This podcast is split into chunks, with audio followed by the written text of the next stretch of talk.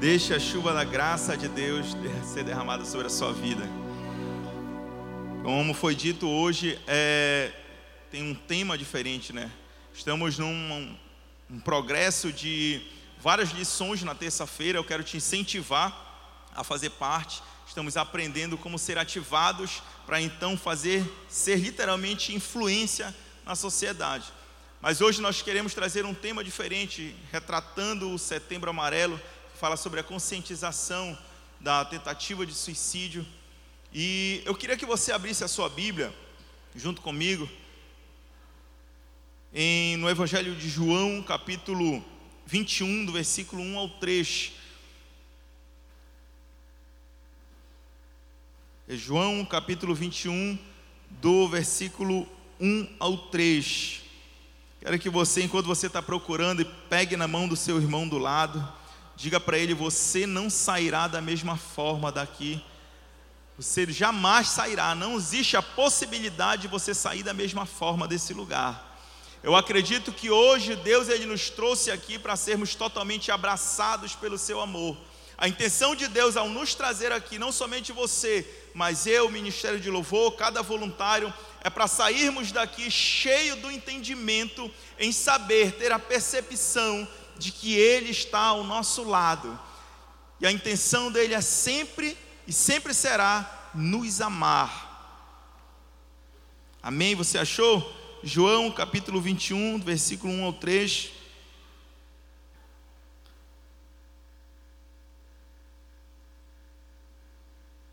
Então diz assim: Depois disto, tomou Jesus, tornou Jesus a manifestar-se aos discípulos, junto do mar de Tiberíades, e foi assim que ele se manifestou. Estava junto Simão Pedro, Tomé, chamado Dídimo, Natanael, que era de Caná da Galileia, os filhos de Zebedeu e mais dois dos seus discípulos. Disse-lhes Simão, Pedro: Vou pescar. Disseram-lhe os outros: Também nós vamos contigo. Saíram e entraram no barco e naquela noite nada apanharam. Senhor Jesus, Deus amado, tu sabes, Senhor Deus, que a nossa intenção, Deus, é te adorar, é te amar, Senhor. Então, Deus, que impere nesta noite apenas uma voz, Senhor, a tua voz, Pai. Deus, que nós possamos nos diminuir nesta noite. Deus, torna o nosso coração sensível, Pai. Sensível, Deus, a ouvir a tua voz. Sensível a sentir o teu toque. Sensível, Senhor, meu Pai amado, a ponto de nos derramar na tua presença. Impera nesta noite, Deus. É o que eu te peço e te agradeço. Amém. Tome seu assento. Boa noite, graça e paz. Para quem não me conhece, sou o pastor Beto e faço parte desta igreja, maravilhosa igreja, né? Batista Lagoinha, desde mais ou menos uns sete, oito meses atrás. Eu creio que umas três semanas depois da fundação da igreja, eu não vi a fundação em si da igreja aqui, aqui em Belém do Pará. Acho que umas duas ou três semanas depois da fundação, então eu cheguei nesse lugar. E tem sido um lugar incrível. Eu posso dizer que a cada palavra ministrada através dos nossos pastores, a cada abraço recebido todos os dias de cultos, dias de reunião, é, pelo corpo de voluntários lá na, lá na frente na recepção, tem sido algo incrível na nossa vida. E aí eu acho muito interessante o tema que nós estamos trazendo, que na verdade que foi estimulado pelo Renan, pela Jaqueline e pelos demais voluntários, foi algo estimulado realmente por Deus.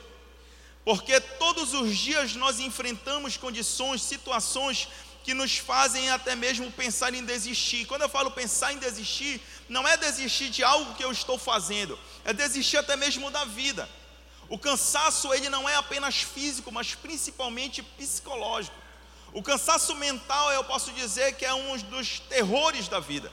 E como foi dito aqui pelo, pelo irmão Fábio, que pessoas enfrentam isso e muitas das vezes não sabem lidar com essa situação. Ele lhe deu é, com este tipo de situação de uma forma, mas existem pessoas que não têm como. Pensa de várias formas, mas não conseguem. Antes de eu entrar nessa palavra, eu queria falar rapidamente Eu cheguei hoje com a mente muito cansada aqui, totalmente cansada. O físico estava tranquilo, mas a mente ela estava cansada. Sabe, são muitas questões para resolver. Você que é pai, você que é mãe, você que trabalha, estuda. Então eu faço faculdade, eu, pela manhã eu trabalho, tenho minha esposa, minha, filha. E a pressão do dia a dia, e também existem as questões, como por ser pastor, existem pessoas que trazem também os seus anseios, onde a gente precisa de alguma forma resolver, e às vezes nós não conseguimos resolver de imediato, e aquilo fica batendo na nossa mente, para tentar de alguma forma tentar resolver. Mas não existe apenas a questão do irmão da igreja, existe a questão da família, existe a questão do, do trabalho, existe prova, trabalho na faculdade. Então existem muitas coisas que fazem com que a nossa mente se canse. E eu cheguei dessa forma aqui. E aí então eu comecei a entender como mais ou menos se passa na mente de alguém que está cansado. Hoje, pela parte da manhã, eu tive uma nobre missão de tentar conversar com um jovem. Esse jovem ele tinha a mesma idade que eu, aproximadamente, uns 33 a 35 anos. E eu convivo com esse jovem lá no meu ambiente de trabalho, para quem não sabe, eu sou do Corpo de Bombeiros, há 11 anos, 10 a 11 anos. E quando se olhava para aquele jovem, era um jovem normal, era um jovem que tinha sua família, que era um jovem reservado, que não se misturava com, com as outras questões, eu posso dizer assim, coisas supérfluas do dia a dia, nas brincadeiras que não são saudáveis. Era uma pessoa, posso dizer, que era uma referência. E aí de repente ele começou a passar por uma crise de ansiedade, essa crise de ansiedade virou uma depressão. E então ele enfrentou com muita luta essa depressão, e por cinco vezes ele tentou tirar a sua vida. Por cinco vezes. O interessante é que dessas cinco vezes que ele tentou tirar a sua vida, ele conseguiu uma solução. A solução era, na mente dele, falava que ele deveria mudar de sexo. E então, quando isso ele levou no coração dele, na mente dele, por um breve período de tempo, então ele foi lá na nossa sessão e se abriu falando o que realmente estava se passando na vida dele. E foi um choque porque ninguém conseguia identificar qualquer vestígio que pudesse remeter a ele se tornar uma outra pessoa, a ter uma outra identidade. Mas a confusão do dia a dia fez com que ele pensasse assim. Mas por cinco vezes a mente dele enganou. E no momento que eu fui conversar com ele, eu falei, eu fiz um jejum, pedi para a esposa dele fazer um jejum. E aí, quando eu cheguei para falar com ele, ele ansioso, porque ele sabia que eu queria falar com ele. Quando eu cheguei no trabalho, eu falei: Olha, eu preciso falar com você hoje, e eu só vou conversar com você uma única vez. E aí, todo, todo tempo ele chegava, já quer falar comigo. Eu falei: Não, porque eu falava não, porque eu não sabia o que falar. Eu sabia que o Espírito Santo queria que eu conversasse com aquele jovem, mas o que falar para ele? Como lidar com essa questão, como lidar com essa situação? Dentro da nossa casa, muitas das vezes nós não conseguimos e não sabemos lidar com situações parecidas. Seria muito mais fácil eu des despejar sobre ele diversas realidades. Mas o que falar para ele? E aí, na minha mente, quando ele falou que por cinco vezes ele tinha tentado se suicidar, eu falei para ele: por cinco vezes a tua mente te enganou. Por cinco vezes você foi enganado pela sua mente. Quando você tentou a primeira vez e você viu que não era essa a solução. Você tentou então a segunda vez e você viu que não era essa a situação. E por cinco vezes viu que aquilo não iria mudar nada. E então pulsou para um outro modo de resolver tudo isso. E então eu fiz uma afronta a ele e falei: Mano, então o que te leva a pensar em acreditar que esta não é mais uma forma de enganação da tua mente. Que te leva a acreditar que não existe uma outra forma, porque a tua mente por cinco vezes falou que a única solução seria tirar sua vida. Por cinco vezes e você viu que não era essa a solução. E você encontrou uma outra solução, que foi mudar de sexo. O que te faz acreditar que a tua mente não está novamente te pregando uma peça? O que te faz acreditar que não existe uma outra solução, que não existe uma outra resposta? E graças a Deus isso já conseguiu tocar o coração dele, ele começou a pensar nisso. Ele já começou a refletir porque era uma pessoa totalmente inacessível. O que eu falava, ele retrucava, o que eu tentava questionar ou informar para ele, ele retrucava. Mas o que eu quero falar nessa noite é que são situações aonde nós pensamos que é fácil porque nunca enfrentamos. Porque nunca passamos por isso. Mas é algo muito complicado e é necessário uma busca espiritual. É necessário que você busque uma firmeza. Você que de repente tem alguém na sua casa que está enfrentando esse tipo de situação, de condição, você precisa ser orientado. É interessante, como eu falei, eu sou do Corpo de Bombeiros e o Setembro Amarelo ele começou de uma forma drástica. A corporação chorou quando nos primeiros dias do mês de setembro, uma jovem tira sua vida se lançando do 12 andar de um prédio. Que forma maravilhosa de começar setembro amarelo. Como se Deus ele estivesse falando para nós que há uma necessidade grande em que nós, como seus filhos, em que nós, como detentores da autoridade neste reino, tomássemos uma atitude. Não se trata apenas de você se achar ou se titular um cristão. Se trata da forma que você vai lidar com as questões, com as situações. Deus ele te escolheu da forma que você é. E aquilo que você carrega, aquilo que você tem, é exatamente isso que Deus ele quer utilizar para que outras pessoas possam também ter um encontro com esse amor. O título dessa palavra é O amor te escolheu. E essa palavra ela começa de uma forma meio que de trás para frente. Porque aqui conta no final de um evangelho, no último capítulo do evangelho de João, conta o final de uma história.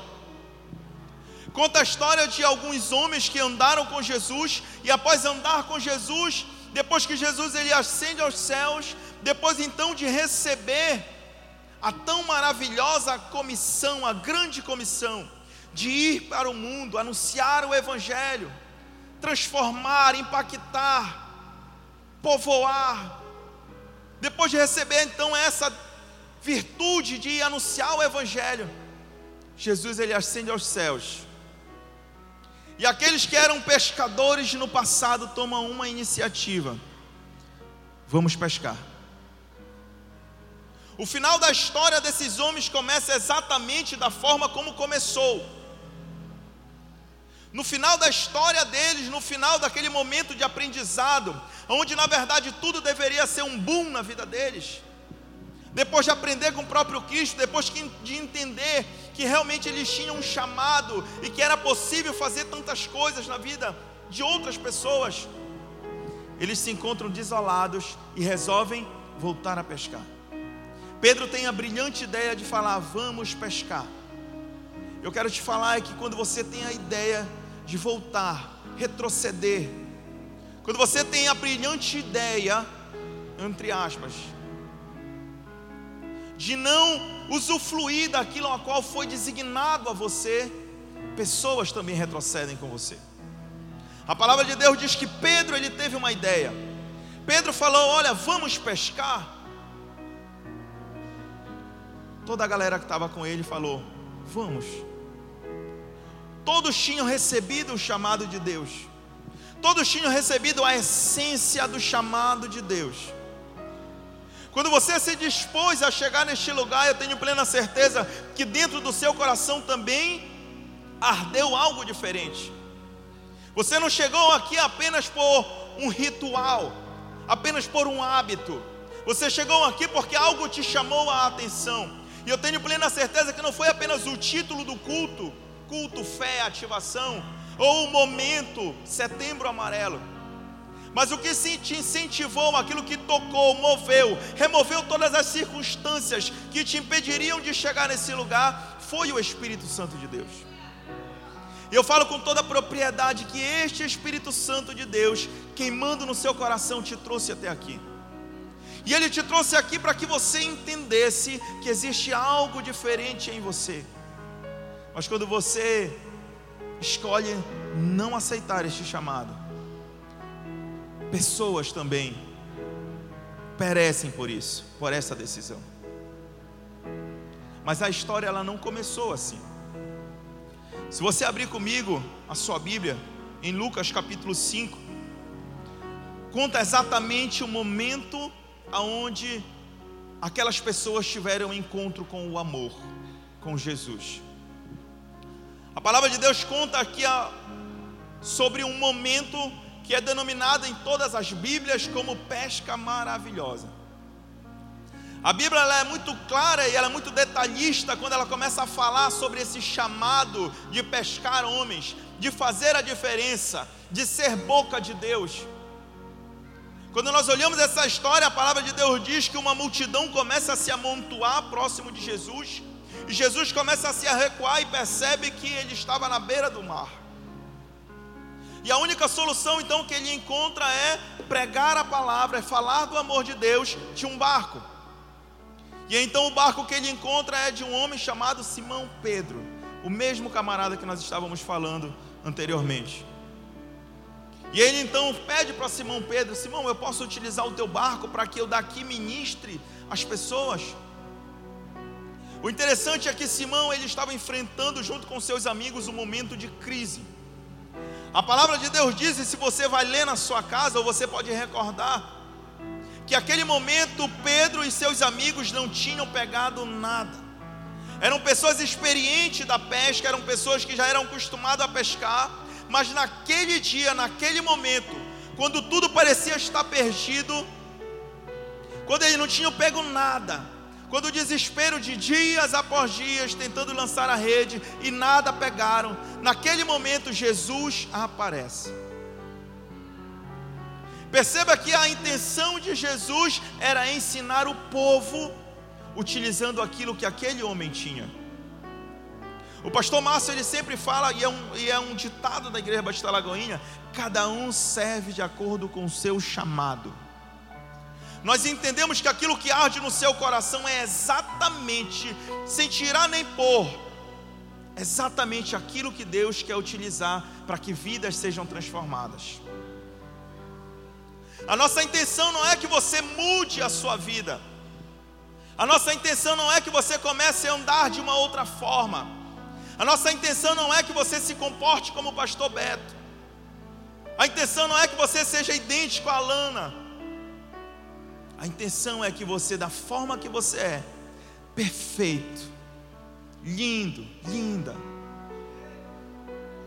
do jeito que Deus criou, exatamente assim, ser instrumento de Deus na vida de outras pessoas. A intenção de Deus não é fazer com que você mude, porque o que você tem é algo mais precioso que Ele pode utilizar o Espírito Santo de Deus. E aquele homem, por mais que esteja frustrado naquele momento, eu posso imaginar que ele falou: É, Jesus, usa aí, não serve para nada mesmo. Passei a noite toda tentando pescar e nada pegamos, então para que, que me serve um barco que eu não consigo pegar peixe? Pode utilizar, fica à vontade. Jesus utilizou aquilo que era frustração na vida de Pedro. Aquilo que trazia frustração para a vida dele, Jesus utilizou. E ele começa a ensinar o povo. E após isso ele volta e olha pra, novamente para Pedro e fala: Pedro, o que está acontecendo? Olha, mestre, eu tenho pescado a noite toda, mas nós não pegamos nada. Faz o seguinte, então, Pedro, vai ao mar alto e lança a tua rede novamente. É aí que entra o não merecimento do amor de Deus. Porque concorda comigo que Pedro era um camarada muito bruto. E por ele ser bruto, eu fico imaginando a resposta de Pedro para Jesus. Quando nós olhamos para a resposta de Pedro para Jesus, nós imaginamos, ah, que submissão de Pedro. Mas se nós formos tentar analisar como Pedro era realmente a característica, a personalidade de Pedro, Versículo 5 diz assim: Respondeu-lhe Simão, mestre, havendo trabalhado a noite toda, nada apanhamos, mas sobre a tua palavra lançarei as redes. Nossa, Parabéns, Pedro. Que palavra maravilhosa. Eu aprendi com Pedro. Mas tente imaginar uma pessoa arrogante. Será que realmente foi nessa tonalidade que ele falou? Olhando para a vida de Pedro, eu começo a imaginar como se Pedro fosse de um jeito meio irônico falando para Jesus: Olha, Jesus, não sei se tu entende alguma coisa de pescaria, mas eu sou experiente, eu pesquei a noite toda e não pegamos nada. Mas eu vou lançar de novo porque tu está mandando. Ou seja, dizendo: Olha, se eu não pegar nada de novo, vocês aí que vão comigo, a culpa não é minha, a culpa é dele. Começaram a identificar Pedro. Olha, Jesus, eu vou se lançar, mas sobre a tua palavra, não porque eu quero, mas porque tu estás mandando.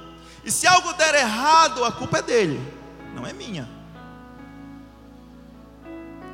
E sinceramente, se eu fosse Pedro, Jesus naquele momento, eu ia falar: tá, mano, então não joga nada, não. Vai para tua casa, pega, vai passar fome, vai. Não me enche a paciência. Mas ele era e é amor.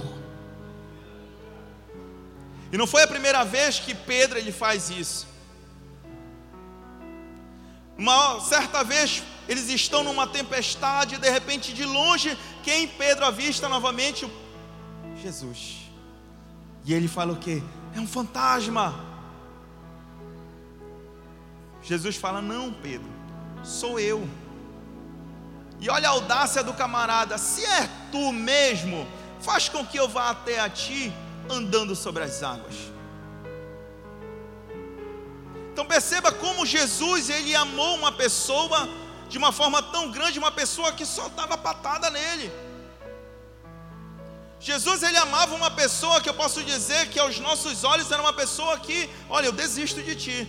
Aquela famosa palavra, né? Só Jesus na tua vida. Eu não estou falando que sou eu, Pedro.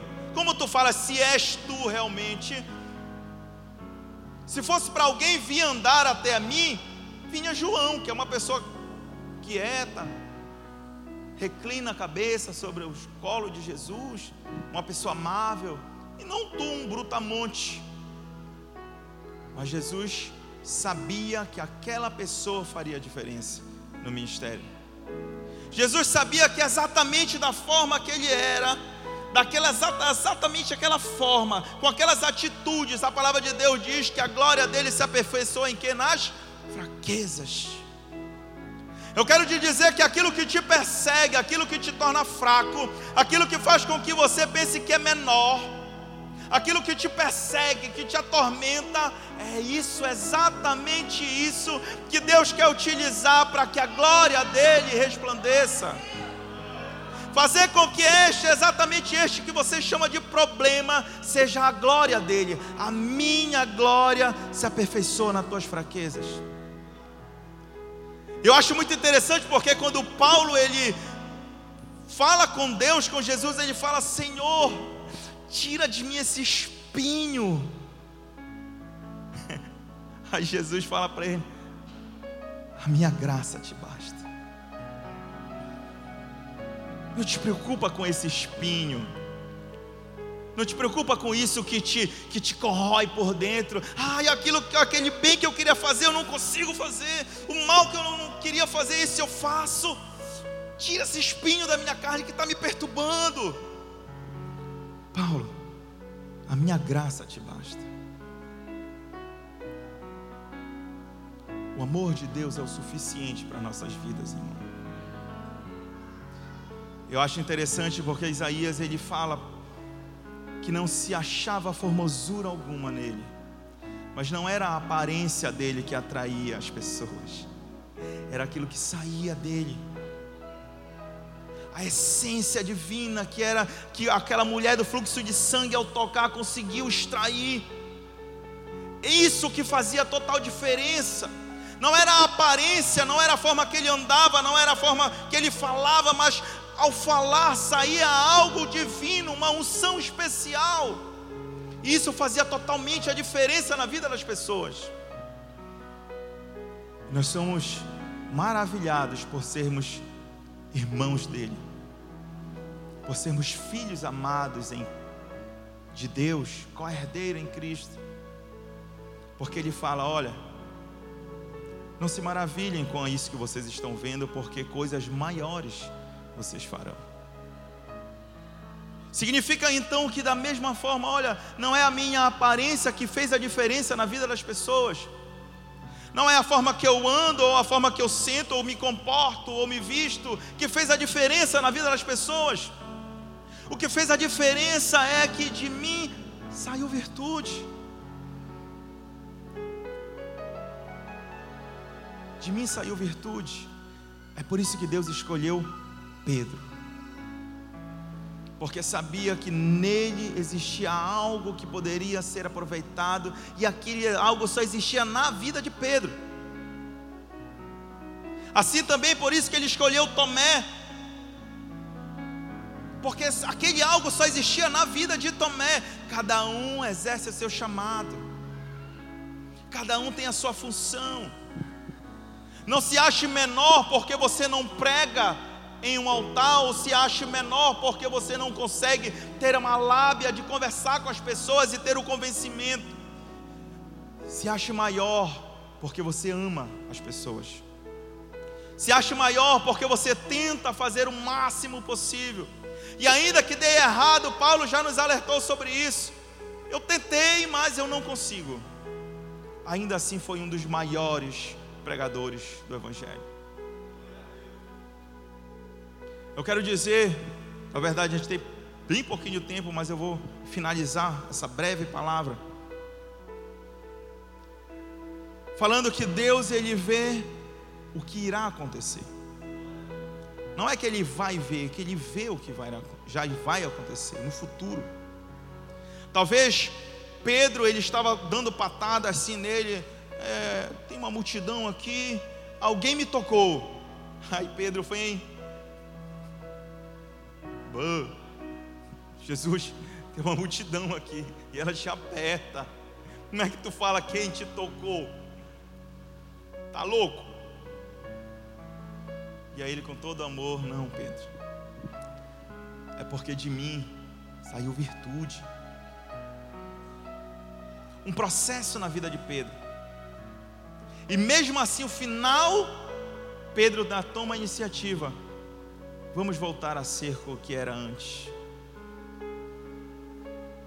Mas aí então, quando ele recebe o Espírito Santo de Deus, quando lá em Atos ele é revestido pelo Espírito Santo de Deus, ele começa a entender que realmente ele é uma pessoa diferente, que realmente toda aquela truculência servia para alguma coisa, porque então ele utiliza tudo aquilo que era para o mal, todo aquele sarcasmo, então ele se coloca na frente do sinédrio e fala: "Não podemos deixar de falar daquilo que temos visto e ouvido".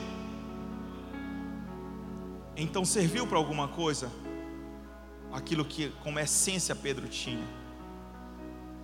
Talvez você não consiga encontrar na sua vida agora. Eu peço que você se coloque de pé. Talvez você não consiga encontrar agora uma serventia para isso que você carrega. Mas eu quero te dizer que Deus, ele aproveita tudo. Deus não é um Deus que desperdiça nada. Tudo provém dele. A vontade dele é boa, perfeita e agradável. Ele é um Deus que não erra, Ele é um Deus perfeito, Ele é um Deus que ama. E quando Ele te escolheu para ser filho dele, eu tenho plena convicção que Deus Ele também não errou. Eu quero que você feche os seus olhos agora e comece a apresentar a sua vida.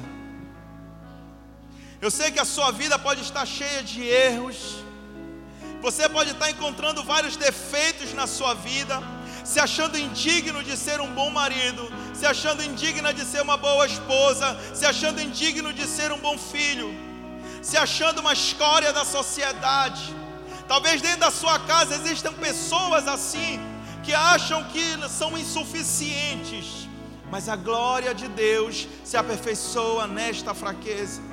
Esta fraqueza é o suficiente para que Deus possa te levantar e mostrar que existe algo diferente, que somente nesta fraqueza, somente através deste ponto, através da tua vida, é possível que outra pessoa seja alcançada.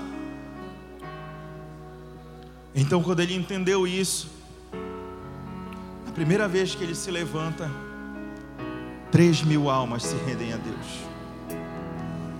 Então, quando ele entendeu isso, pela segunda vez que ele ministra, quase cinco mil almas se rendem a Cristo.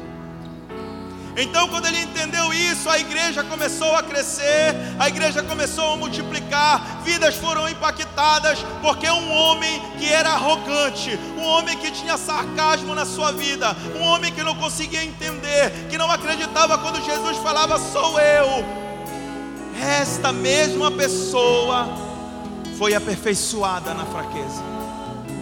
Essa mesma pessoa que tinha espinho na carne, que aquilo que queria fazer não conseguia, aquilo que não queria fazer fazia, esta mesma pessoa conseguiu disseminar o Evangelho de uma forma tão grande, que hoje nós estamos aqui para se render a Ele.